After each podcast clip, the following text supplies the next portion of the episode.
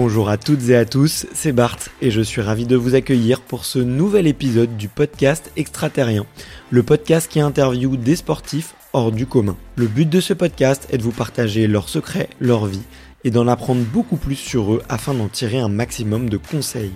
Donc si vous aimez le sport, l'aventure, le développement personnel ou que vous aimez simplement vous inspirer de personnalités remarquables, alors ce podcast est fait pour vous.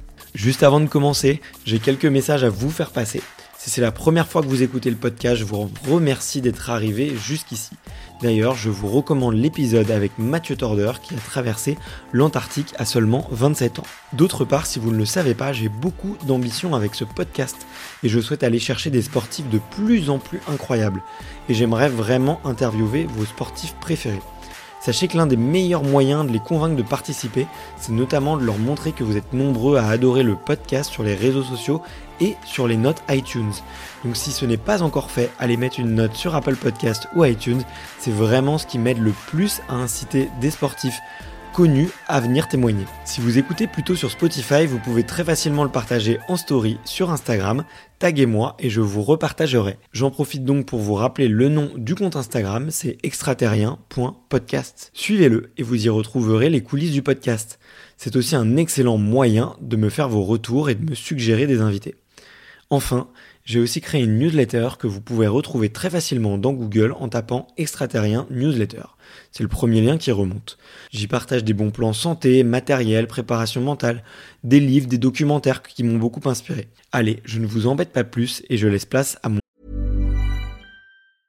Hiring for your small business? If you're not looking for professionals on LinkedIn, you're looking in the wrong place. That's like looking for your car keys in a fish tank. LinkedIn helps you hire professionals you can't find anywhere else, even those who aren't actively searching for a new job but might be open to the perfect role. In a given month, over 70% of LinkedIn users don't even visit other leading job sites. So start looking in the right place. With LinkedIn, you can hire professionals like a professional. Post your free job on linkedin.com slash people today. mon invité du jour.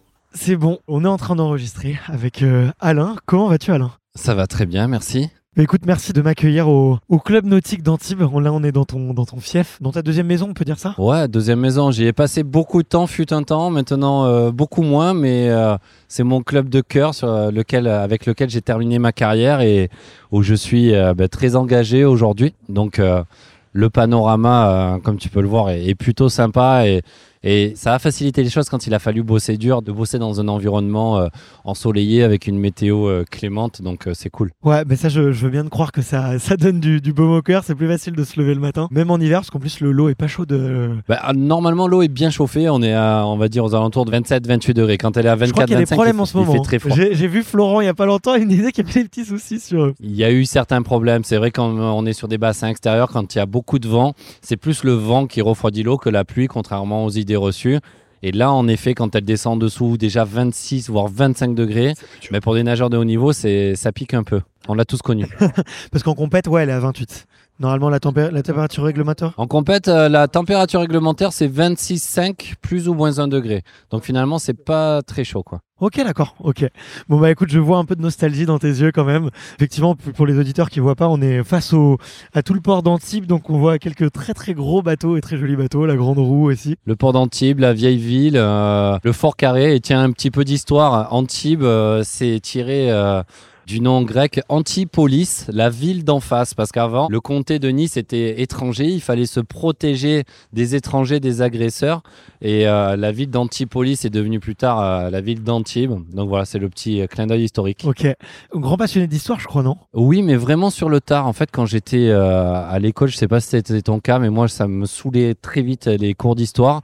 Alors qu'aujourd'hui, euh, dès qu'il y a une émission, un reportage, un documentaire qui passe sur euh, l'histoire euh, en général et l'histoire de France, eh bien, c'est quelque chose qui, me passionne. Alors, je suis pas un expert, hein, loin de là. On parlera bien plus longtemps, je pense, euh, d'aéronautique et d'avion que d'histoire, mais euh, curieux de comprendre comment est-ce qu'on en est là aujourd'hui, voilà, comment est-ce qu'on s'inscrit dans cette histoire avec euh, un grand H et dont le sport peut aider à, à s'inscrire là-dedans, quoi. Ok.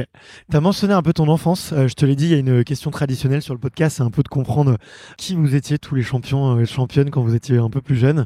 J'ai dit biais de papa, biais aussi de personnel. Mais toi, quel est ton premier souvenir de sport, Alain? Premier souvenir de sport, donc euh, moi déjà, je suis né à Aubagne, à côté de Marseille, et j'y suis resté jusqu'à l'âge de, 15-16 ans. Quand j'ai 10 ans, on est en, 1993. L'Olympique de Marseille vient de remporter sa Coupe d'Europe. Un an après la déception en finale. Euh, d'ailleurs, c'était une très belle revanche.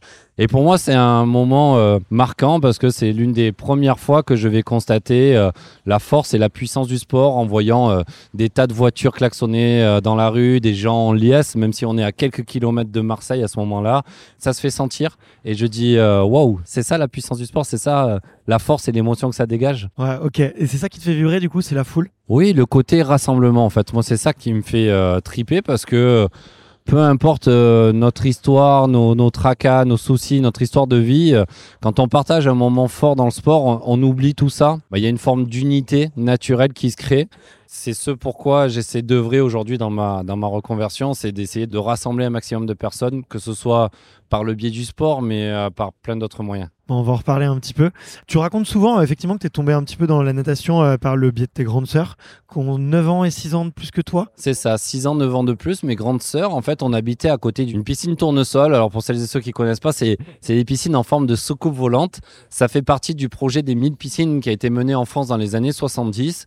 Et grâce à cette piscine qui est tout proche de la maison, bah, finalement, ça va faciliter non seulement l'apprentissage euh, dans un premier temps, et puis derrière, on chope le virus, comme on dit, on commence à s'inscrire au club de natation, les premiers entraînements réguliers, les compétitions, les stages et toute cette aventure euh, humaine en fait autour, euh, autour de ce sport. Ouais. Alors il y a quelque chose que j'ai pas compris en revanche, c'est euh, qu'est-ce qui toi t'a plu dans la nage, la natation? Est-ce que c'est euh, le geste parfait? En plus j'ai l'impression, tu vois, tu te décris notamment dans ton livre comme un enfant un peu turbulent, qui a besoin de beaucoup s'occuper, de beaucoup de canaliser un petit peu son énergie. La natation c'est pas réputé comme étant le sport le plus joueur, dans lequel il y a le beaucoup, il y a le plus de nouveautés. Ou qu'est-ce qui t'a plu toi? Qu'est-ce qui t'a excité? Il y a le côté un petit peu solitaire parce qu'en fait, euh, voilà, quand tu t'entraînes tu t'entraînes bien, tu es récompensé euh, le week-end en compétition. Quand tu t'entraînes pas bien, ben, le coup près tombe assez vite. Donc finalement, ça te met un peu face à tes responsabilités. Ce qui m'a plu, c'est ce côté aventure, cohésion. Moi, j'avais pas confiance en moi. Je mesurais une tête de plus que tous mes copains quand j'étais ado. Je pesais peut-être 5 euh, kilos de moins, donc je m'assumais pas déjà physiquement. Et paradoxalement, quand on se retrouvait dans une piscine, eh bien, on était toutes et tous dans les mêmes situations. On était en maillot et, peu importe qu'on soit grand, longiligne ou petit et trapu, en fait, on passait de, de bons moments ensemble. Donc ça m'a aidé à avoir confiance en moi et finalement, c'était un, genre de refuge ou un échappatoire par rapport euh, au collège ou au lycée où je me sentais pas bien, et eh bien euh, le fait d'aller dans l'eau euh, tous les soirs, j'avais l'impression que j'étais beaucoup plus à l'aise que dans la journée. Ouais, c'est un nouvel élément du coup qui. En effet, alors ce nouvel élément, c'est quelque chose qui est fascinant aussi. Voilà, le fait d'évoluer dans l'eau, le fait de pouvoir se déplacer dans les trois dimensions et, et se projeter sur des chronos. Moi, c'est vraiment ça qui m'a plu aussi, c'est que les conditions sont vraiment équitables, sont les mêmes pour tout le monde. Sur une compétition de natation, il y a pas, on n'est pas soumis à un jugement humain sur une notation à des conditions climatiques. Euh, on a un couloir, on a une ligne, on a une chance de s'exprimer, et comme tous nos, concurrents. Et c'est ce sentiment d'équité qui m'a plu aussi. Ouais, c'est vrai que pour le coup, c'est un sport euh, très juste. Quoi. Il n'y a pas de surprise. Euh. Tu peux pas trop tricher. Bon, il y a eu, on pourra reparler un peu après des combinaisons et de tout ce qu'il y a eu, mais à la limite, c'était pas nécessairement. Enfin, c'était plus une évolution technologique qui devait arriver aujourd'hui. Et comme on peut le voir aujourd'hui dans la course à pied, tu vois, sur marathon avec les chaussures à plaque carbone et tout, mais c'est un autre, c'est un autre débat. Mais écoute, je te fais une confidence et je suis content d'en parler avec toi. Et tu vois, en lisant ton livre, je me suis beaucoup reconnu. Pas reconnu directement parce que moi, j'étais le plus petit de la classe. Sur toutes les photos de classe, quand j'étais euh, au collège, j'étais à côté de la prof principale au premier rang et j'étais le seul garçon du premier rang parce que j'étais tellement petit, il n'y avait pas d'autres garçons qui pouvaient y aller.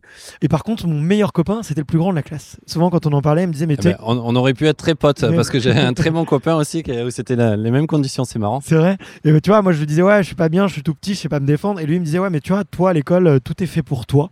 Moi, la table, elle est trop petite, euh, la chaise, elle est trop petite, euh, même la porte, je peux me la prendre, tu vois. Et pour lui, ouais, rester assis, c'était un calvaire également, quoi. Et je sais qu'on en grandissant, on en a beaucoup parlé, tu vois, de se sentir un petit peu à l'écart du moule parce que ton corps est un peu différent des autres, quoi. Bien sûr. On se sent vite différent et je pense que là, quand on grandit aussi, c'est quand on est capable de s'accepter Voilà, à partir du moment où j'étais capable de m'accepter, ben, paradoxalement, mes performances en compétition euh, sont devenues euh, un peu plus en phase avec ce que je faisais au quotidien à l'entraînement. Quoi. Ouais, ouais. Tu parles beaucoup de ton rapport au corps d'ailleurs dans ton livre. Est-ce que ça a été une source de motivation justement pour te muscler, pour être sprinter? Il y a cette superbe photo où tu sors de l'eau, tu vois, à Pékin et, et on voit vraiment, tu vois, l'athlète, tu vois, dans toute sa splendeur, tu vois, avec les muscles tout congestionnés et tout.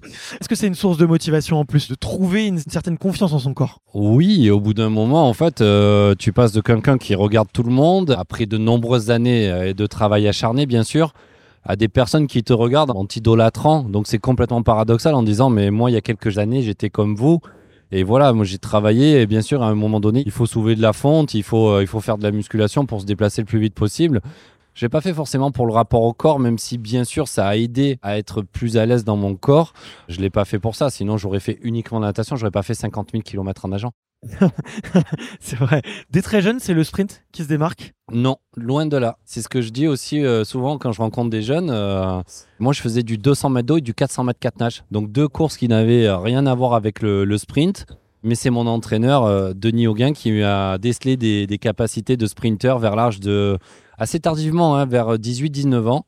Et c'est là où progressivement je vais basculer du catenage au dos et après dos crawl et, vraiment me spécifier sur 50, 100, 200 mètres nage libre et après 50, 100 mètres nage libre. Ok. Tu vois, juste avant qu'on parle de Denis, parce que c'est magnifique, tu vois, l'hommage que vous, vous faites euh, mutuellement et j'aime beaucoup parler de la relation entraîneur-entraîné et on sent que c'est un duo euh, absolument unique. Je voulais te poser une question que j'ai peut-être pas vu ou peut-être pas lu assez profondément, mais dans ton autobiographie, euh, tu dépeins un portrait assez particulier de toi. Euh, tu parles de manque de confiance, tu parles aussi d'harcèlement. Tu voulais ouvrir euh, ce débat-là et essayer de donner des, outils pour peut-être des, gens qui en souffrent.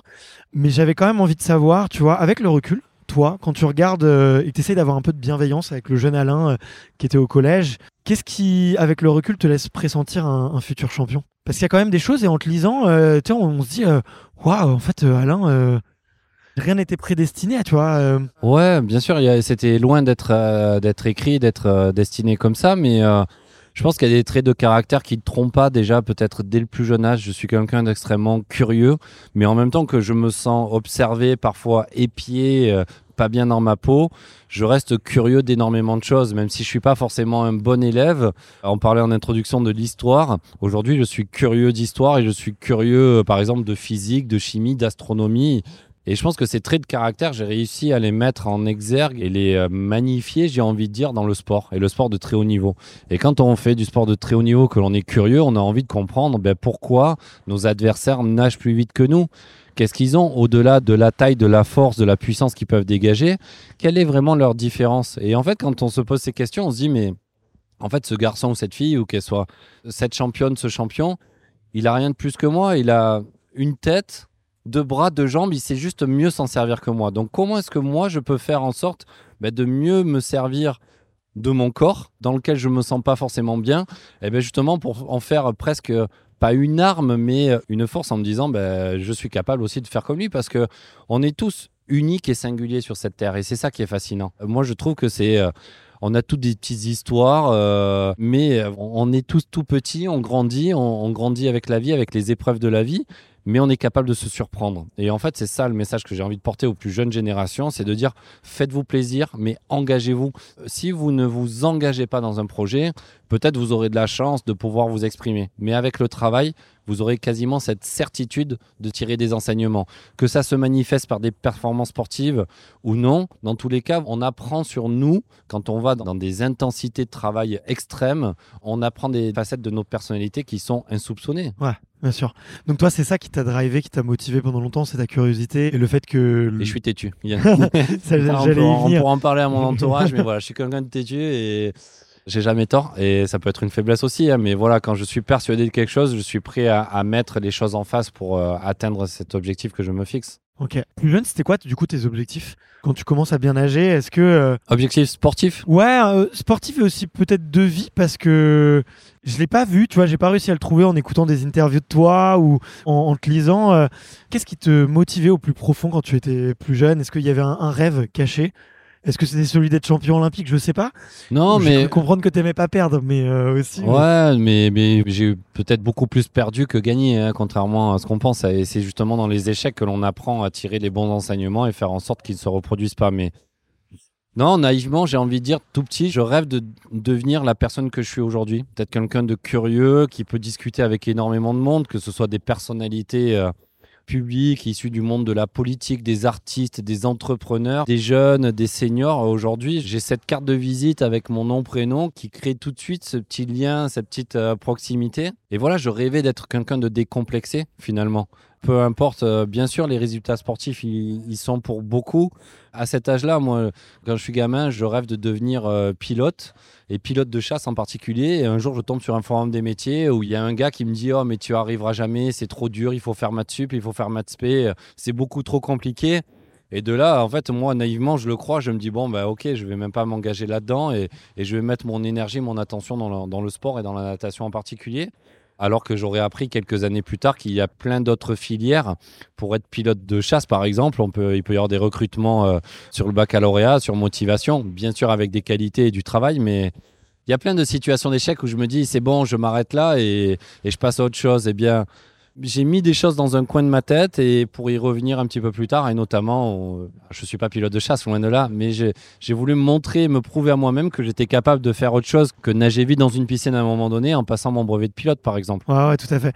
Bah, en plus, euh, le pilotage, euh, enfin pour les, gens qui connaissent pas et pour avoir interviewé quelques pilotes de chasse, c'est vraiment euh, l'antithèse de la voie royale. Quoi. Il serait qu'il y a beaucoup de parcours pour y rentrer et ce qui compte, c'est la passion pour l'aviation euh, avant tout. Quoi. Et, on peut, et ça, ça s'apprend tout seul. Quoi. On parle d'aviation de chasse, mais il y a aussi euh, plein d'autres types d'aviation. dans l'aéronautique, il y a des pilotes d'hélicoptères et des pilotes de ligne ce sont des qualités nécessaires, mais euh, il faut énormément de travail pour euh, y parvenir et de la passion, comme dans le sport. On est capable d'aller au bout de soi-même, encore une fois, quand on s'investit à fond dans un projet. Et pour s'investir à fond, il faut être passionné. Il faut pas compter ses heures, il faut pas, euh, faut pas compter ses déceptions parce qu'il y en a à répétition encore et toujours.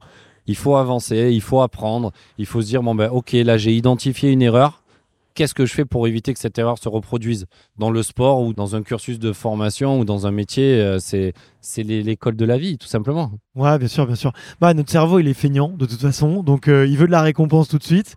Et euh, ce qui fait les grands champions ou ce qui fait peut-être les personnalités qui réussissent plus sont ceux qui sont capables justement d'encaisser les échecs et quand même de continuer euh, sans que leur cerveau ait nécessairement de récompense, tu vois, et qui continuent. C'est pour ça que mon, mon, côté têtu a joué en ma faveur de ce côté-là, quoi. ok. Je sais pas, il y a des petites anecdotes sur le, lequel tu as été têtu justement et où ça a pu te jouer des tours ou au contraire ça t'a beaucoup réussi euh, étant plus jeune euh Sur le fait d'être têtu, je sais pas, mais euh, tout petit, lors des premiers cours d'apprentissage de la natation, par exemple, je ne savais pas du tout nager. On était dans la piscine d'Aubagne, justement, et où le maître nageur nous fait faire des exercices avec mes, mes copains à l'époque. Et, et moi, ne sachant pas nager, malgré tout, à un moment donné, je prends le risque tout seul d'aller vers le grand bassin en me tenant accroché au mur quoi. Et là mon maître nageur qui vient, il me cherchait, il me dit mais qu'est-ce que tu fais? J'ai dit bah ben, j'avais envie de faire ça et au lieu de me punir en disant bah t'es pas avec le groupe, il m'a encouragé, il m'a félicité, il m'a dit ah ben c'est bien, c'est courageux de ta part, etc. Bon maintenant reviens, il faut travailler mais voilà le côté un petit peu euh, pas aventureux mais euh, audacieux, il était déjà là au fond de moi quoi. Ouais bien sûr. Et à quel moment tu commences à penser que la natation, ça peut être un métier, ça peut être euh, vecteur de performance? Est-ce que c'est la rencontre avec, euh, avec Denis, est-ce que c'est une autre rencontre? Oui, bah, ça c'est une rencontre euh, avec Denis, mon entraîneur, à l'âge de 15 ans. Lui, c'est un jeune entraîneur. Moi, je suis un, jeune grand euh, nageur qui n'arrive pas à mettre un bras devant l'autre et qui va me, il va m'aider à avoir confiance en moi et il va déceler en moi des capacités qui vont me faire prendre confiance Qu'est-ce qui décèle chez toi Il décèle des qualités de sprinter. J'étais très mauvais, par exemple, sur les plongeons, les virages, les reprises de nage, etc. Mais j'étais capable de créer de la vitesse très rapidement. Par exemple, quand on faisait des exercices de sprint en nageant où on partait sans pousser au mur, on partait tous en ligne, il fallait se mettre en action le plus rapidement. Et eh bien là, j'arrivais à rivaliser avec les meilleurs du groupe, alors que la, la plupart du temps, j'étais forcément derrière. Donc c'est plein de petites choses comme ça qui vont lui mettre la puce à l'oreille, quoi. Ok. Et dans la personnalité, tu sais, euh, ce qui lui lui a plu La personnalité, c'est que, en tout cas, de ce qu'il m'en a dit, c'est que je mettais longtemps à acquérir une compétence, peut-être un peu plus longtemps que mes, mes copains d'entraînement ou mes adversaires. Mais une fois que j'avais acquis cette compétence, je ne faisais pas machine arrière. Et donc ça, un jour, il me l'a vraiment exprimé euh, oralement, verbalement, et il me dit, ce qui est bien, voilà, c'est que c'est un peu chiant parce que tu mets longtemps à apprendre quelque chose, mais une fois que tu le sais, ben, tu ne régresses pas voilà, j'ai essayé de me servir de ça comme, euh, comme une force. Ok. Dans plusieurs interviews où tu te décris toi-même comme étant quelqu'un de pas spécialement talentueux, C'est quelque chose, euh, tu vois, qu'on t'a répété étant plus jeune ou c'était une croyance que toi t'avais? Je ne me suis jamais estimé talentueux, hein, surtout quand euh, je te dis que j'avais des lacunes, par exemple au départ au virage, euh, même à un niveau euh, de compétition internationale, je me suis toujours senti euh, en deçà de la plupart de mes concurrents. euh, voilà, parce que euh, au bout de 15 mètres, quand tu as beau travailler tes départs, tes coulées pendant des semaines, des mois, pour pas dire des années, et que tu sors encore 20 ou 50 cm derrière les autres, c'est un peu frustrant. Tu as envie de dire, putain, j'aimerais avoir ces qualités-là à lui. Par contre, j'ai essayé de mettre l'accent plus sur mes forces, en fait, euh, qui étaient encore une fois de créer de la vitesse rapidement et d'entretenir cette vitesse derrière. J'étais convaincu à un moment donné que c'est ça qui ferait la différence, c'est de travailler sur ses forces sans négliger ses points faibles. Ok. Tu rencontres Denis à 15 ans? À quel moment euh, l'ambition, elle naît à l'intérieur de toi? Bah, déjà de passer de 5 entraînements à 11 entraînements par semaine vers 15 ans, c'est il y a, il y a Ouais. une volonté de se dire il faut travailler plus pour aller plus vite. Mais vraiment le fait de, de se dire allez je peux rentrer en équipe de France etc. Je dois avoir 19-20 ans et c'est le pile le moment où malheureusement je vais rater ma qualification aux Jeux Olympiques d'Athènes pour quelques centièmes de seconde. Il y a un très gros niveau, non, déjà sur le sprint français. euh, Ouais, en ce moment-là, en plus, le sprint français commençait vraiment à s'affirmer. Les gars avaient été médaillés euh, de bronze au relais 4 fois 100 mètres. C'était en 2003, je m'en souviens comme si c'était hier. Et je revois les gars qui sont dedans. Je fais, mais tard, mais comment est-ce qu'on fait pour entrer dans ce relais quoi? Enfin, moi, je veux, je veux en être, je veux en être de, de la partie. Euh, D'échouer si proche du but de rentrer en équipe de France et représenter son pays aux Jeux Olympiques, de l'ordre de 17 centièmes de seconde, hein, c'est ça qui va me dire, OK, dans 4 ans, il faut que tu fasses tout pour non seulement euh, rentrer en équipe de France, mais aller au jeu et, et pourquoi pas faire une finale au jeu. Donc euh, c'est là où vraiment j'ai décidé d'enfoncer le clou sur lequel je tapotais depuis déjà euh, 4-5 ans. Et là, je me suis dit, OK, il faut vraiment y aller, il faut bosser très dur et être encore plus vigilant sur euh, tout ce qui est autour de l'entraînement dans l'eau. L'échauffement à sec, la récupération, l'hydratation, le sommeil, les séances chez le kiné. euh, C'est tout un écosystème à mettre en place. Et j'ai mis mes études entre parenthèses euh, pour ça et je n'ai jamais repris mes études d'ailleurs. Ok. Comment est-ce que tu fais pour te former sur tous ces sujets? Tu te fais accompagner, tu fais beaucoup de recherches toi-même. euh, En fait, au moment où j'échoue ma qualif euh, olympique, là, je, je- c'est l'année où je passe mes diplômes d'entraîneur. Et donc là, euh, ça va me permettre finalement, comme si je nageais dans le noir depuis des années, de nager avec une frontale et dans la lumière pour comprendre ce que je fais. Et tout ce que va me donner Denis comme exercice à faire, je vais essayer de comprendre pourquoi et comment est-ce que je dois faire cet exercice. et tu le challenges. Et voilà, c'est même pas du challenge, c'est de la communication qui va vraiment s'accroître entre nous. Je vais lui dire, mais voilà, pourquoi est-ce qu'on fait euh, 10 fois 100 mètres et pas 20 fois 50 alors que le résultat fait 1000 mètres? En quoi c'est différent de faire des 100 mètres plutôt que des 50 euh, sans avoir de parti pris en me disant, euh, écoute, tu sais que je préfère faire des 50 que du 100 mètres. Je vais faire ce que tu me dis de faire à partir du moment où je le comprends. Je vais être capable de faire cette tâche, cet exercice avec encore plus d'entrain, avec encore plus euh, d'investissement, quoi. Ok. Vous êtes nombreux à avoir passé ce, tu sais, ce diplôme d'entraîneur euh, alors que vous êtes euh, encore athlète de haut niveau? À ce moment-là, dans le groupe dans lequel j'évolue, on est peut-être 2-3 sur une dizaine, sur une quinzaine, mais après à l'échelle nationale, oui, il y, a- il y a quand même pas mal de nageurs de très haut niveau, euh, ben, dont notamment un garçon qui s'appelle Julien Sicot, qui était médaillé mondial dans le relais 4 x 100 mètres. C'était euh, le sprinter de référence aussi. Euh, voilà, on est plusieurs à avoir passé ce, ce brevet. Ok, mais en tout cas, c'est la première fois que je l'entends, tu vois, donc euh, ça m'a surpris et en même temps, euh, ça m'étonne pas. toi. Et puis c'est une question aussi, euh, au-delà de passer le brevet par euh, le diplôme par curiosité, c'est de s'assurer un avenir professionnel parce que encore une fois, à ce moment-là, je suis pas en équipe de France. On est, on est payé tant bien que mal au lance-pierre où euh, je commence à avoir un partenaire, mais je suis loin d'en vivre. Entre les- mes deux entraînements de natation très tôt le matin et tard le soir, eh bien, je surveille la piscine et je donne des cours de natation à des enfants. Et c'est ça qui me permet de commencer à être autonome parce que mes parents ne pouvaient pas me payer ni la voiture, ni l'appartement, euh, ni tous les vivres à côté. Donc, euh, je voulais aussi être autonome. euh, et c'est dans cette démarche-là que je passe euh, ce brevet. Ouais, bien sûr, bien sûr. T'étais anxieux du futur ou de, de ce qui pouvait se passer euh, si justement la natation s'arrêtait, s'il y avait plus de. Oui, je l'ai toujours été, je le suis encore aujourd'hui. hein. Je suis encore anxieux aujourd'hui, même si j'ai l'impression d'être un petit peu plus armé qu'à l'époque, de me dire euh, qu'est-ce qui se passe dans un an, deux ans, dans quatre ans, qu'est-ce que je vais faire, qu'est-ce que je vais devenir? Euh, voilà, les... c'est humain d'avoir cette appréhension de l'inconnu parce que euh, on se remémore euh, de manière très nostalgique et très régulière nos, nos, passés, mais notre avenir il est souvent incertain quoi. Et en même temps on se dit ben, si je travaille bien, il n'y a pas de raison que ça se passe mal, donc j'essaie de me raccrocher à ça. Mais oui, dès 20, 21 ans, euh, je suis extrêmement soucieux de cet avenir quoi, qui est loin d'être tracé. Ouais ouais ok. On dit souvent d'ailleurs que les gens très anxieux vont être très perfectionnistes ou tu vois ou se remettre beaucoup en question et que ça peut devenir facilement une force si justement euh, si tu l'utilises comme un moteur quoi. Ouais, je, pense que ça peut être une, une capacité de concentration euh, monotâche en fait. C'est-à-dire que d'essayer de penser à plein de choses en même temps, être hyper concentré sur un exercice spécifique que l'on fait. Et ça, c'est à l'épreuve du temps. Ça peut être euh, le temps de quelques allers-retours dans un bassin ou sur une semaine ou deux ou sur une année ou plusieurs années complètes. C'est cette capacité à être concentré en se disant, à ce moment-là, et c'est ce que je me dis quand je suis ado. Je me dis, je suis à la piscine, je suis là pour m'entraîner. Je suis pas là pour me divertir. Je suis pas euh, dans une salle de cinéma avec mes copains. Je suis pas avec eux en train de jouer au foot ou faire du vélo. Je suis à la piscine pour m'entraîner, pour obtenir un résultat. Donc, euh, essayer de faire en sorte que sur ces deux heures d'entraînement passées dans l'eau, il y ait le moins de déperdition et il y ait le moins de moments auxquels je pense à ce que j'ai fait la semaine dernière, à ce que je vais faire le mois prochain ou le week-end qui arrive, etc c'est essayer d'être pleinement présent et, et, connecté à ce que l'on fait. Ok, bah, tu fais une transition toute faite pour la prochaine question que je voulais te poser. Euh, c'est un peu sur celle de la chambre d'appel, parce qu'en te lisant, désolé, je recite ton, ton livre, et ça a été une belle source d'inspiration pour moi. Et puis il y a beaucoup de choses que j'ai trouvé très intéressantes à titre individuel.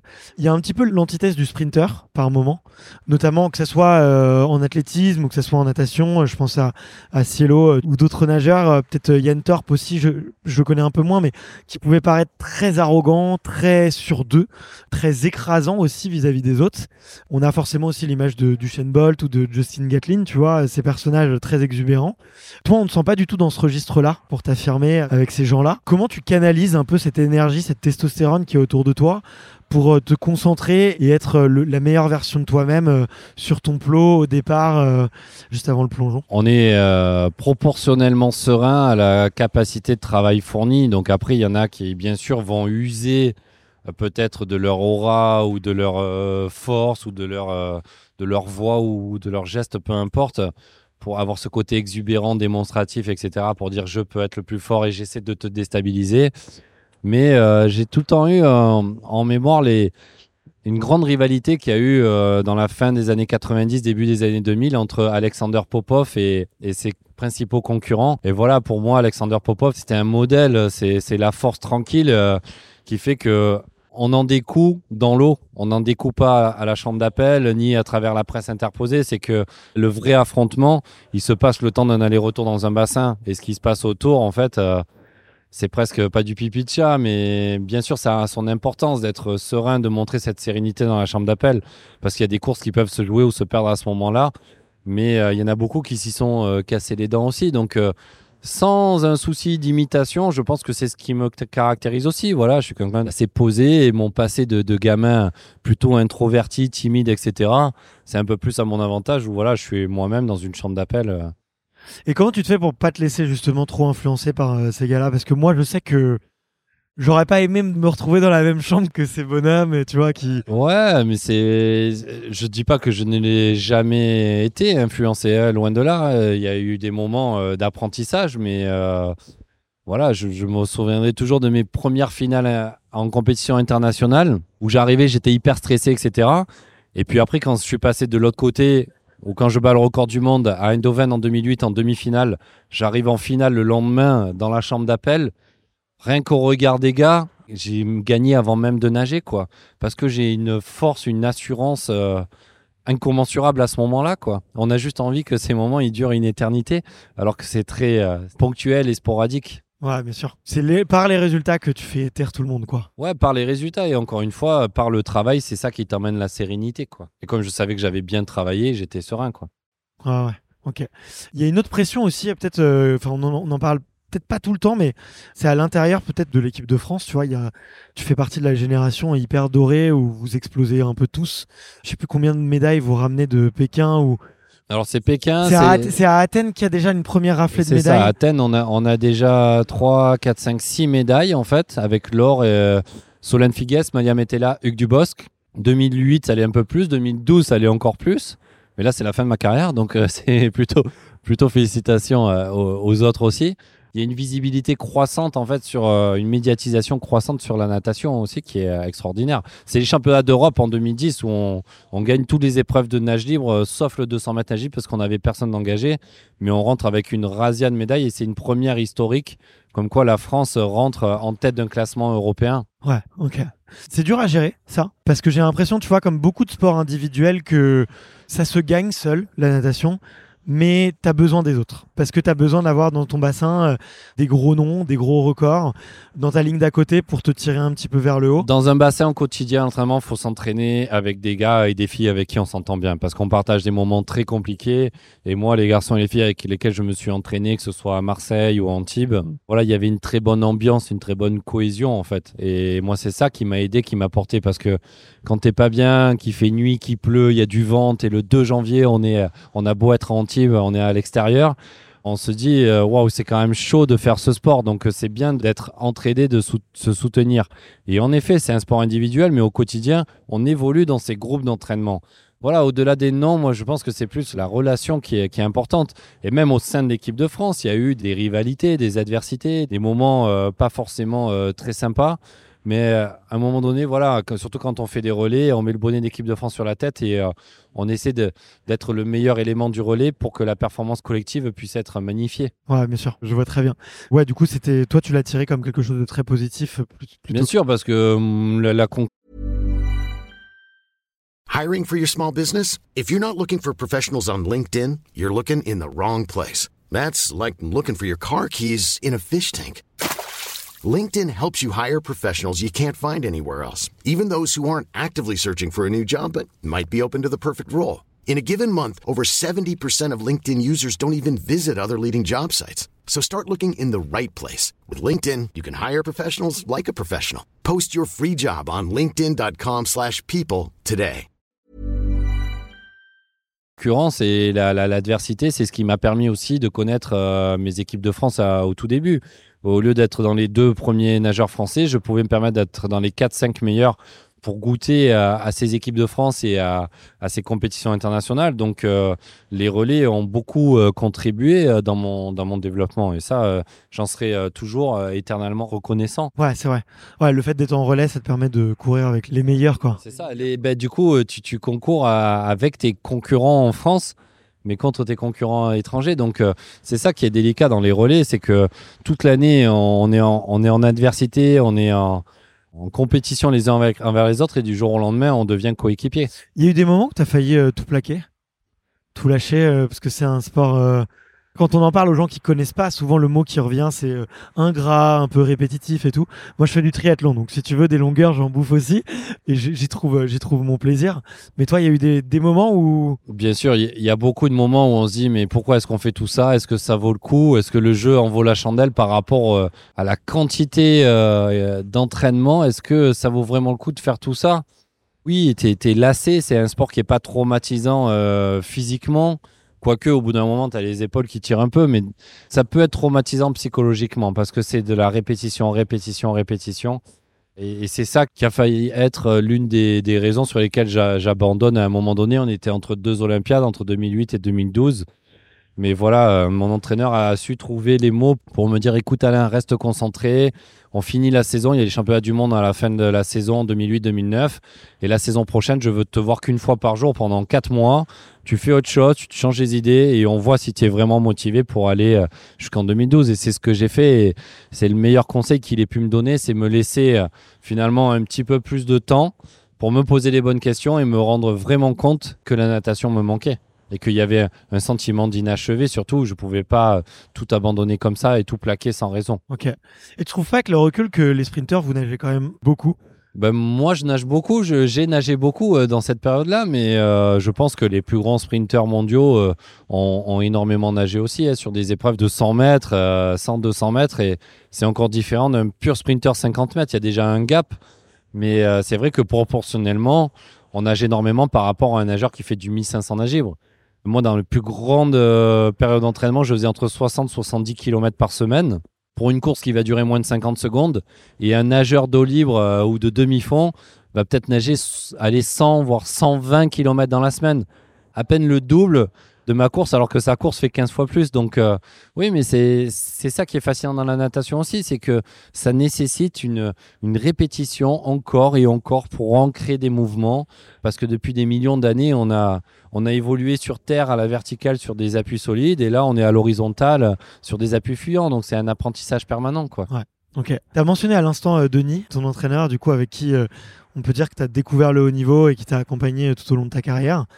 Quelles sont les recettes d'un duo qui marche Aujourd'hui, on voit, tu vois, il y a beaucoup de jeunes qui, écoutent euh, extraterrien justement pour aller chercher un peu les, conseils des grands champions, euh, voir des relations entraîneur entraîné, entraîneur athlète qui durent, c'est ça devient de plus en plus rare, tu vois, dans un monde où, où tout est frénétique, tout va très vite.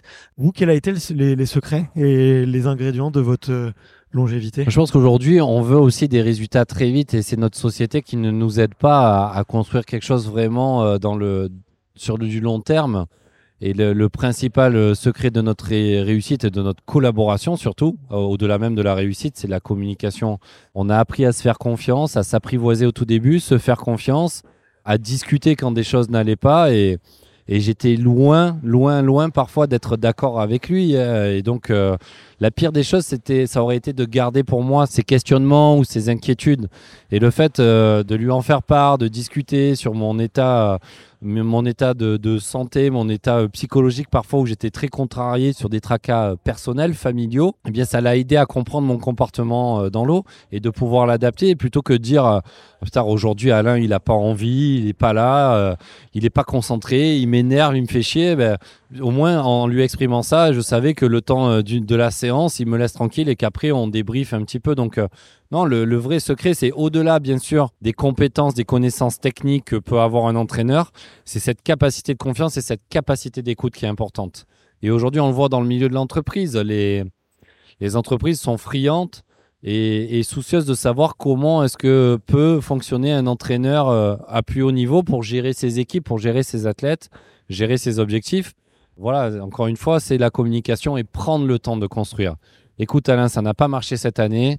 Je suis sûr que malgré le fait que tes chronos n'ont pas été significativement euh, euh, plus performants, l'année prochaine, ils le seront si tu continues à travailler comme ça. Et c'est ça le nerf de la guerre, c'est la communication et la confiance que l'on va développer euh, l'un envers l'autre.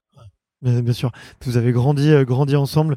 Très intéressant ce que tu dis. Si je l'appelle et que je lui demande euh, de me dire ton plus gros défaut, qu'est-ce qu'il me répondrait? Il va sûrement me dire que c'est ma plus grande qualité, c'est d'être têtu. Mais je pense que lui, il était aussi, quoi. C'était quelqu'un de très têtu. On est tous les deux du signe astrologique du taureau, donc euh, voilà, je te cache pas que on met un moment avant de prendre une décision, mais quand on prend une décision, on fonce et il vaut mieux s'accorder sur cette décision à prendre, sinon on, se rentre vite en, en frontal ça a été source de conflit quand même à plusieurs reprises entre nous, mais on a toujours réussi à éteindre, à éteindre les incendies naissants par la communication. Mais je serais curieux de savoir ce qu'il pense, tu l'appelleras. bah écoute, avec grand plaisir. Tu vois, là, j'aimerais bien faire euh, une série avec les grands coachs, les grands entraîneurs. Donc, euh, je suis sûr que lui, il aurait quelque chose à apporter. Qu'est-ce qui caractérise le, duo, tu vois, par rapport à d'autres euh, d'autres duos entre un entraîneur et, un athlète où il y, a la, longévité, mais la transparence, beaucoup de communication. Il y, a des, il y a des moments de fun aussi? Ouais, bien sûr, il en faut. Il faut des moments de fun et je pense que avant, avant tout ça, c'est qu'on a accroché sur des valeurs. Voilà, c'est, je pense qu'on a, on a grandi, on a été éduqué selon les mêmes principes avec euh, la valorisation du travail plutôt que la valorisation des compétences en elles-mêmes. Je me suis entraîné beaucoup avec des garçons et des filles qui étaient extrêmement doués et moins sérieuses ou sérieux que ce que je pouvais l'être. Eh bien, Denis a, nous a toujours accordé à des personnes moins habiles comme moi plus d'attention que des personnes qui étaient euh, plus performantes, tu vois. C'est un gage de confiance extraordinaire. Et c'est sur ces valeurs-là que l'on a fondé notre collaboration, qui était loin d'être, euh, encore une fois, destinée à, ou avoir vocation à durer aussi, aussi longtemps. Et je pense que les, valeurs et la communication, c'est ce qui permet de traverser euh, toutes les tempêtes dans un duo, dans un groupe ou dans une équipe. Il y a un moment qui est très touchant, je trouve, dans votre, euh, dans votre entente, c'est euh, justement après ton, ton sacre olympique. Tu racontes que il n'est pas venu te voir tout de suite parce qu'il y a une espèce de vague médiatique qui arrive dessus. On pourra en parler d'ailleurs après parce que c'est pas ton passage préféré dans le sport. Et tu dis qu'il a attendu euh, toute cette journée et que vous avez presque mis, euh, enfin vous avez mis ouais quasiment 5-6 heures avant avant de pouvoir célébrer célébrer ça ensemble. Ouais, je saurais tu plus. laisses passer tout ce protocole olympique et, toute la vague médiatique qui, qui, suit la, qui suit la course. Je pense que c'est lui qui se met volontairement en retrait. Quand tu sors de la course, il y a les médias, il y a tout le monde qui vient, qui te saute dans les bras, etc. Et je pense qu'il avait besoin d'avoir euh, ce moment de retrouvailles où on était quasiment que tous les deux. C'est très fort de sa part d'avoir euh, eu la patience d'attendre ce moment-là. Ô combien extrêmement fort émotionnellement, quoi. C'est ça qui est dingue. Et ça a été l'une de ses très grandes forces hein, euh, qui le caractérise durant toute notre collaboration. C'est c'est de savoir trouver les bons moments pour faire passer le bon message. Parfois avec un peu de maladresse, mais comme moi, j'ai pu lui répondre avec de, la maladresse en disant euh, on était au bout du bassin, il me disait Bon, Alain, ce que tu fais, c'est de la merde, etc. Même s'il avait raison sur le fond, des fois, c'était la manière de le dire où à 28, 29 ans, tu ne reçois pas un message de la même manière qu'à 15 ans. Et c'est ça qu'à un moment donné, je lui ai reproché en lui disant Mais tu sais, euh, tu peux me dire que je fais n'importe quoi, mais trouve juste le, le mot, le tact et le, et le moment pour ça. Et ça, il, il, le mettait en application très rapidement. Pas, puis personne n'est parfait dans, dans, la communication. Donc, euh, Oui, bien sûr. Et encore une vous fois, avez une relation de 15 ans. Moi aussi, j'étais maladroit. quoi. Puis en 15 ans, il s'en passe des choses. Ouais. Tu as dit plusieurs fois que l'après euh, l'après sacre olympique, quelque chose que tu n'avais pas spécialement anticipé, que tu n'as pas forcément apprécié sur le coup, c'est cette sursollicitation. Que avant euh, tu es concentré uniquement sur le sportif et que après tu il y a d'autres enjeux, il y a euh, plus d'argent, plus de sponsors, plus de médias, plus de notoriété, plus d'attentes sportives aussi beaucoup. Et c'est plus ça qui met la pression parce que toi tu as envie de bien sûr de continuer encore et toujours à, nager de plus en plus vite et ça ça a été c'est ça qui m'a plu aussi euh, dans la natation, c'est que c'est vraiment un sport chronométrique, rationnel. Tu sais que tel chrono, c'est plus rapide qu'un autre, etc. Donc, euh, et c'est là où ça a été dur à, gérer, à appréhender finalement tout ça. Ok. Ouais, ça, en fait, ça rajoute beaucoup d'inconnus dans l'équation, quoi. Si, ouais, ou des choses que tu maîtrises pas. Le fait de venir, de t'entraîner, d'être rigoureux, c'est des choses que tu fais depuis des années, que tu as appris à parfaire. Le fait de gérer des médias, des partenaires, des interviews à gauche à droite, de prendre un avion, un train, un truc euh, c'est un petit peu moins usuel en fait, euh, c'est un petit peu moins confortable. Et pourtant, ça fait partie finalement euh, du job parce que c'est grâce, malheureusement ou heureusement, je ne sais pas, mais à cette visibilité médiatique que l'on peut avoir, que l'on peut avoir des contrats et être rémunéré parce que en tant que tel, la natation n'est toujours pas, au jour où on se parle en 2023, un sport professionnel. Le statut de nageur professionnel n'existe pas. Donc c'est tu vas vendre ton image à des partenaires qui vont euh, te rémunérer en contrepartie de cette session de droit à l'image. Donc euh, c'est ça qui est complètement fou pour le, le temps que ça nécessite. Et moi, je m'entraînais avec des garçons et des filles à côté de moi qui faisaient les mêmes longueurs, le, même volume d'entraînement et qui étaient à, des années-lumière d'avoir euh, une bride de reconnaissance. Et c'est ça qui est fou, quoi. Avant, avant ton titre, t'en vis mal, la natation? Ouais, jusqu'à, allez, on va dire je commence à gagner ma vie, on va dire, à 23 ans de la natation, 23-24 ans. Avant, euh, avant j'en gagne pas ma vie. Et après, j'ai mon titre à 25. Mais il fallait tenir de 15 ans à 23 ans déjà. Enfin, on va dire de 18-19 à, à 23 ans. Ce qui aujourd'hui est une source aussi de démotivation euh, tout à fait légitime chez, des jeunes. Hein. En se disant, ben voilà, je fais ça, euh, je ne peux pas je peux pas payer mon appart, mes courses, mes trucs tous les mois. Euh, comment est-ce que je m'organise? Et, ils décident de prendre ce que j'appelle la voie de la sagesse. Ils ont tout à fait raison de s'engager vers un cursus d'études qui vont leur assurer un avenir euh, bien plus long qu'une carrière de nageur de haut niveau. Moi, j'ai fait un énorme pari là-dessus. Ça a été un pari gagnant, mais dans tous les cas, même si j'arrivais pas à devenir champion du monde ou olympique ou peu importe, j'avais mon bagage professionnel d'entraîneur. Et ça, c'était une porte de sortie qui était confortable de, savoir. Ok, merci de mettre, euh, mettre ça en lumière. L'heure tourne et je voulais qu'on passe un petit peu justement sur euh, l'après. Euh, l'après, qu'est-ce qu'on devient après avoir été un grand champion et comme je te le disais en préambule, quand je parle de toi justement à des gens euh, qui te connaissent euh, ou du monde du, sport de haut niveau, euh, le mot qui revient souvent c'est Alain, c'est un gros bosseur, c'est c'est quelqu'un qui se donne à fond dans tout ce qu'il fait, dans ses projets. Quand on est athlète de haut niveau, on voit il y a un objectif que tout le monde comprend, c'est cette médaille, c'est ce, ce temps, ce chrono, ce record. Mais quand tout s'arrête, qu'on choisit de, de, ranger le maillot de bain et, et, et, les plaquettes, sur quoi du coup on met son attention, sur quoi on met son, son énergie et toute sa force de travail? Non, c'est une très bonne question et je pense que c'est une, une question éternelle, mais en même temps, rien ne s'arrête jamais, quoi.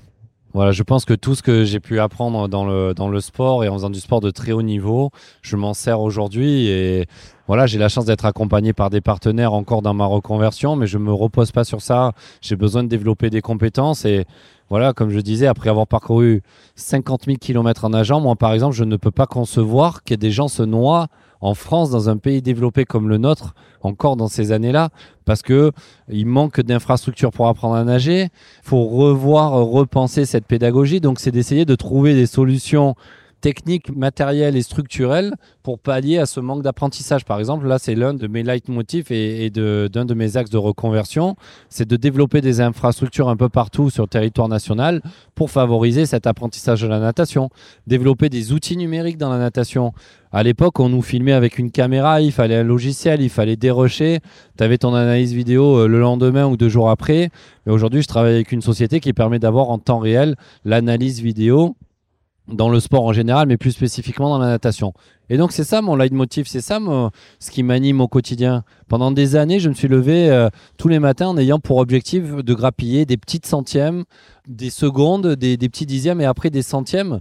Eh bien mon objectif aujourd'hui, c'est d'essayer ben, d'apporter ma pierre à l'édifice dans, cette construction d'une société meilleure en, apportant euh, voilà mon, mon, savoir et ce que j'ai pu euh, apprendre en tant que sportif de haut niveau. Donc c'est moins palpable, certes. C'est excitant et c'est tout aussi complexe parce que euh, je ne peux pas me focaliser sur un projet. J'ai besoin d'avoir plusieurs projets pour avoir ce regard vraiment transversal et que tous ces projets-là aient un maximum de légitimité et une chance d'aboutir. Ouais. Il y a une petite période à creux entre les deux ou euh, toi, c'était quelque chose que tu avais mûri, un peu réfléchi Non, il y a, y a, eu des périodes à des périodes où tu te cherches un petit peu, et pour comprendre, bien sûr, comment fonctionne euh, euh, le système euh, de construction de piscines en France. Voilà, c'est c'est tout un mécanisme avec euh, un petit cercle de toujours plus ou moins les mêmes entreprises ou les mêmes architectes, etc. Mais, mais c'est assez compliqué à comprendre ces systèmes d'appel d'offres, de, de, taille de projet, de services rendus à la population. Donc il a fallu un temps pour m'approprier cela. Ok, d'accord.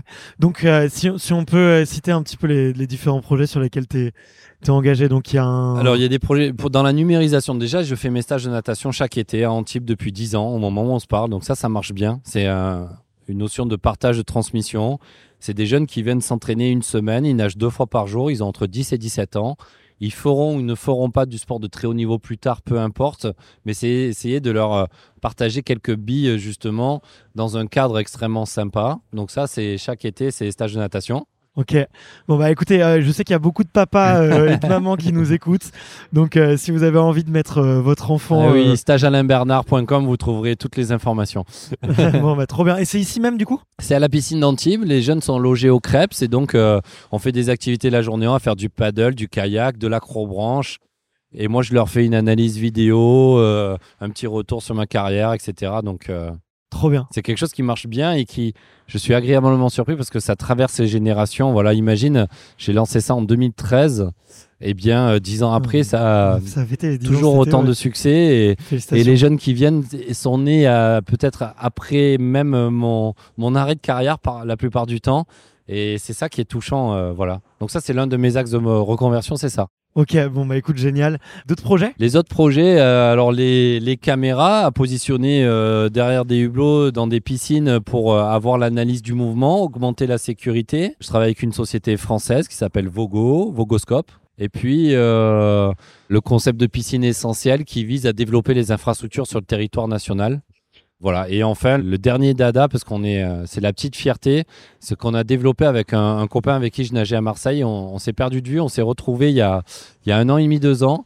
On développe des projecteurs subaquatiques pour projeter des images dans le fond des bassins par une société qui s'appelle Poulon. Donc on est les premiers et seuls au monde à faire ça en ce moment.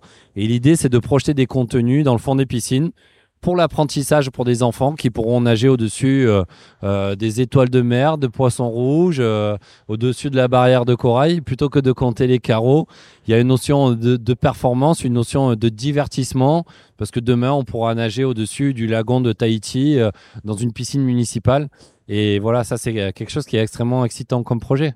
Ouais, c'est chouette, c'est très chouette. Je voyais comme quelqu'un de très perfectionniste. Est-ce que c'est une qualité que tu arrives à, à retransposer facilement du coup dans tes différents projets, dans ce que tu fais Ouais, je suis, je suis même trop perfectionniste parce que euh, dès qu'il y a quelque chose qui sort du, du couloir que je me fixe, c'est un petit peu la panique. J'ai besoin d'être organisé, voilà, de caler mes rendez-vous, mes déplacements, mes sujets euh, que je vais aborder, etc. Assez en amont parce que des fois, il y a plein de petites choses qui viennent se greffer. Et si le, le plan de vol n'est pas, est pas posé, ben pour moi, ça va être vite brouillon et je vais tendance à mélanger les pinceaux. Donc oui, c'est un trait de caractère, euh, le côté méticuleux et le côté euh, perfectionniste qui se retrouve euh, encore en moi aujourd'hui. Bah, je te le confirme sur l'organisation de, de, cette interview. Euh... Mais tu vois, ça m'a angoissé. Ouais, j'ai vu, je l'ai senti, je l'ai senti. Ça m'a angoissé de décaler euh, d'une heure ou une demi-heure, une heure à notre, notre entretien prévu de longue date. Et, et, et voilà, c'est parce qu'il a fallu gérer notre imprévu avant. Et c'est quelque chose dont je suis pas à l'aise parce que à partir du moment où moi je m'engage, je, je, je, tiens parole. Et, et j'ai vu, euh, enfin, j'ai rarement vu autant de, de, professionnalisme et de rigueur dans, avec, avec les athlètes. Je sais que souvent c'est beaucoup plus dilettante. Donc je te remercie pour, pour ce professionnalisme.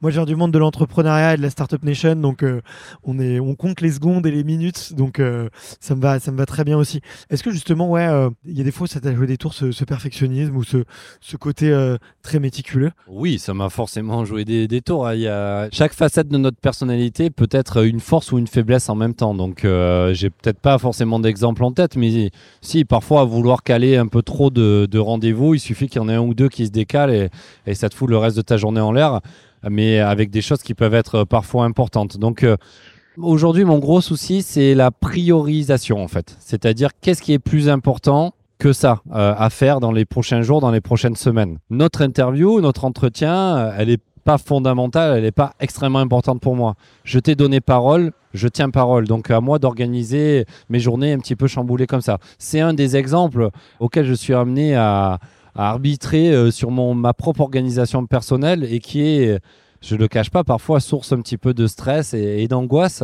quand euh, j'arrive à la fin de ma journée de me dire oh là là, j'ai pas réussi à faire tout ce que j'avais prévu et j'ai encore ça quand je m'endors euh, le soir ou quand je me réveille au milieu de la nuit en disant oh là là, faut pas que j'oublie tel ou tel projet. Mais en même temps, c'est ce qui me permet de, de me sentir vivant. Je pourrais pas faire un métier après avoir vécu autant d'émotions, de sensations je pourrais pas faire un métier euh, avec des horaires fixes, euh, sans construction de, de, de projets et, et, tous les risques euh, et les, et les à côté que cela nécessite. Donc, c'est ce qui me tient vivant aujourd'hui. aux grandes dames de, de, ma femme aussi, qui parfois me dit tu fais trop de choses, etc. On n'a pas trop le temps de faire ci, de faire ça eh ben, c'est aussi d'organiser euh, des choses à l'avance pour prendre du temps pour, euh, pour ma famille. Et ça, c'est très important. Quoi. Bien sûr.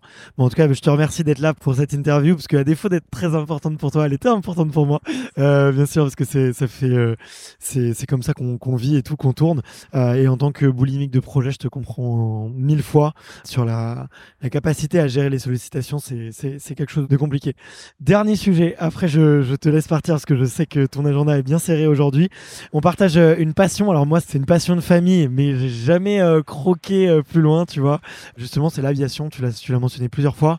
Toi, c'est venu plus de très jeune, tu voulais être pilote de chasse. Ouais, c'est plus venu tout seul. Alors, donc toi, ça vient de famille? Ouais, moi, c'est mon père qui a toujours rêvé d'être pilote de chasse et qui était, en fait, pour la petite information, qui a fait son service militaire en tant que chauffeur et premier homme du pilote qui a tiré sur le ballon dirigeable du premier essai nucléaire français. Waouh, d'accord. Donc il a accompagné ce monsieur pendant plus de deux ans et demi, je crois. Donc mon père, si tu veux, a eu une histoire, tu vois, très particulière avec ce, grand homme. J'ai oublié son nom.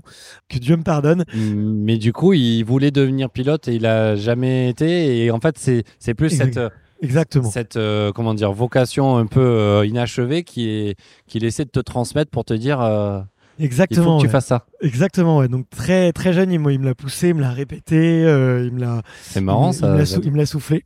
Et puis, euh, bah, tu sais, je pense un peu le gamin un peu turbulent, un peu rebelle. Euh, forcément, il voulait pas faire ce que demande papa.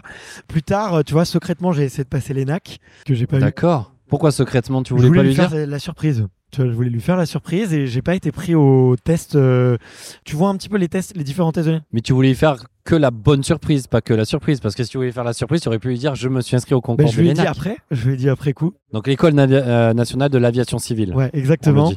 Euh, donc euh, très très concrètement, c'est euh, l'école qui permet d'être pilote de ligne. euh, voilà. Et donc, euh, tu vois, le, le dernier test, donc j'ai passé les écrits, j'ai passé les oraux, et tu as un dernier test technique dans lequel tu es mis dans un simulateur et dans lequel tu as euh, énormément de calculs et d'actions à faire avec euh, des protocoles. Peut-être pour les gens un peu plus sensoriels, on est dans une salle un peu toute noire avec une feuille de papier devant nous, des boutons un peu de toutes les couleurs, des bruits euh, qui sortent un peu partout, et, on doit respecter euh, des commandes du type faire des multiplications assez compliquées tout en appuyant sur le bouton rouge dès qu'il s'allume, enfin ce, ce genre de choses. Il faut atteindre, je crois, le huitième niveau pour prétendre continuer, et je me suis arrêté au septième, donc donc c'est pas grave, mais j'avais pas assez bossé, tu vois, et c'est et c'est ce jour-là dans la chambre en préparant.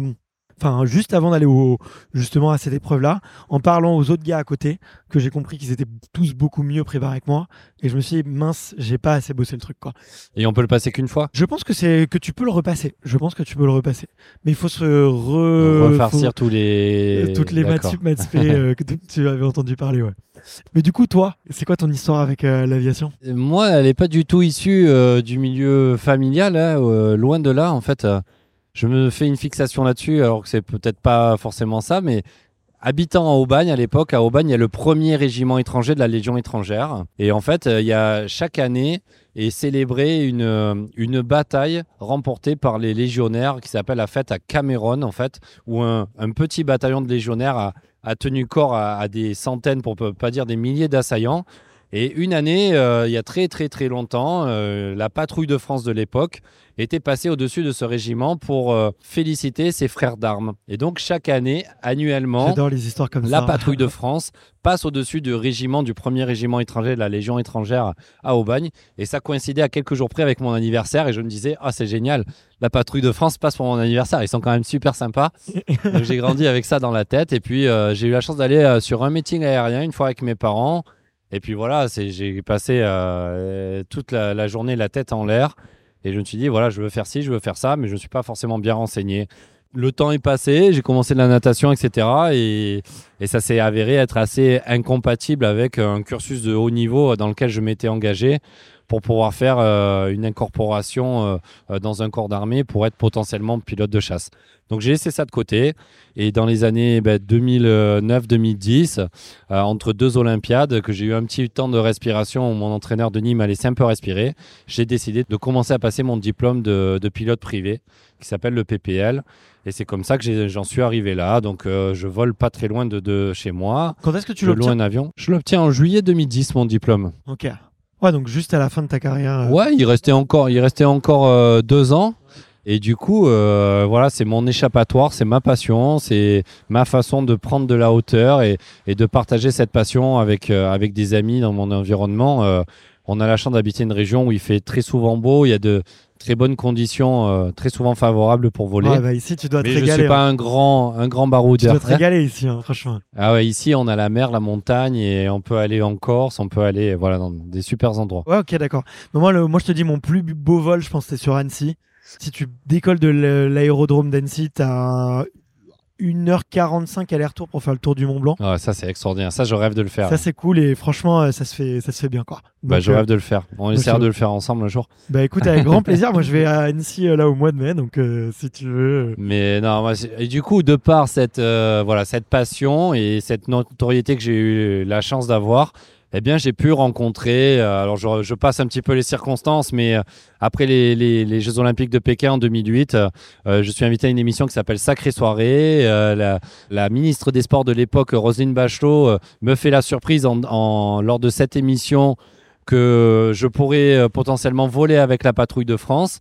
Et puis, euh, on me dit que je serai contacté, je serai contacté. Les semaines passent, les mois passent, les années passent. Pas de nouvelles, pas de son, pas d'image. Et un jour, euh, j'ai un appel d'un officier des relations publiques de la patrouille de France qui me dit Bon, ben Alain, je viens d'arriver à mon poste, je récupère un dossier sur mon bureau. Euh, Est-ce que ça te dit de venir rencontrer la patrouille de France à Salon de Provence? Eh ben, j'arrive euh, tout penaud comme un gamin à 26 ans, un truc comme ça. Il y a vraiment une, un respect euh, mutuel de moi envers les pilotes et mécaniciens et inversement. Et puis de là est pris date pour passer une visite médicale pour une aptitude siège éjectable que j'obtiendrai. Et donc je ferai un vol avec la patrouille de France un an après. Et ça, ça a été un moment extraordinaire. Et encore après, j'ai pu voler en rafale avec les pilotes qui présentent le rafale dans les meetings aériens. Et ça a été voilà, des moments euh, extraordinaires de partage. Et je sais que tu as interviewé euh, Popov, le capitaine euh, Orlovski, qui est champion du monde de voltige aérienne. Et j'ai été voilà, j'ai été parrain de leur équipe euh, de voltige de l'armée de l'air. Et là aussi, prendre euh, des extrêmement de G, beaucoup de G positifs et négatifs dans un, petit avion de voltige, ça a été euh, juste extraordinaire. Ouais, ben, on, on, embrasse le, capitaine parce qu'il m'a proposé aussi de passer les voir et, j'ai toujours pas eu le temps de le faire, mais en tout cas, ça doit être, ça a dû être une expérience extraordinaire. ouais, c'est vraiment de très belles expériences. Voilà, ce sont des hommes et des femmes engagés extrêmement passionnés et je pense que c'est sur ce terrain que l'on se retrouve aussi.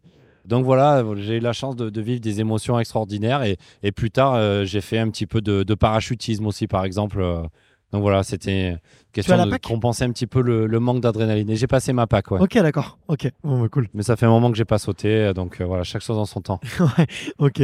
Mais on pourrait en parler pendant des heures. Voilà, si on parle d'aéronautique et, et qui plus est encore, si on part euh, vers les étoiles et les observations stellaires, c'est vraiment des grandes, grandes, grandes passions, quoi. Bah écoute, on pourra en reparler parce que moi, écoute, je me suis acheté un télescope là il y a pas très longtemps, donc ah bah, euh, pareil. donc je suis en train de m'y mettre tout doucement. Mais voilà, comme toi, assez fasciné par tout ce qui se passe en l'air. Merci infiniment, en tout cas, d'avoir pris le temps. J'aurais pu parler en deux heures, mais je vois qu'il est 58 et qu'on a dit qu'à pile on, on, dégainait. J'ai une toute dernière question, c'est euh, tu peux me répondre en une phrase, c'est de savoir euh, quel est le ou la prochaine euh, extraterrien ou extraterrienne que tu me recommandes justement d'aller interviewer pour parler un peu de performance, mais aussi tu vois de projets un petit peu annexes, de reconversion avec de champions ou de championnes. Toi, c'est qui, est-ce que tu aimerais bien entendre pour découvrir un peu ces, ces, passions à côté du sport? Il y en a plein d'extraterriens. Est-ce que c'est purement sport ou pas? Ah, bah, Il faut qu'il y ait une, une petite une petite. Euh, une composante sport, non, parce que je, je pensais à une, euh, une personnalité euh, fascinante, l'astronaute Jean-François Clairvoy. Ok, ah mais ça me va très bien, mais c'est quand même une grosse dimension physique et C'est extraordinaire. Et pour la petite histoire, c'est un pote de promo de mon beau-père en fait, de Polytechnique. Ok. Donc il y a un petit lien comme ça. Ben, sinon, Thomas Pesquet est assez sportif. Tu pourrais, tu pourrais le voir.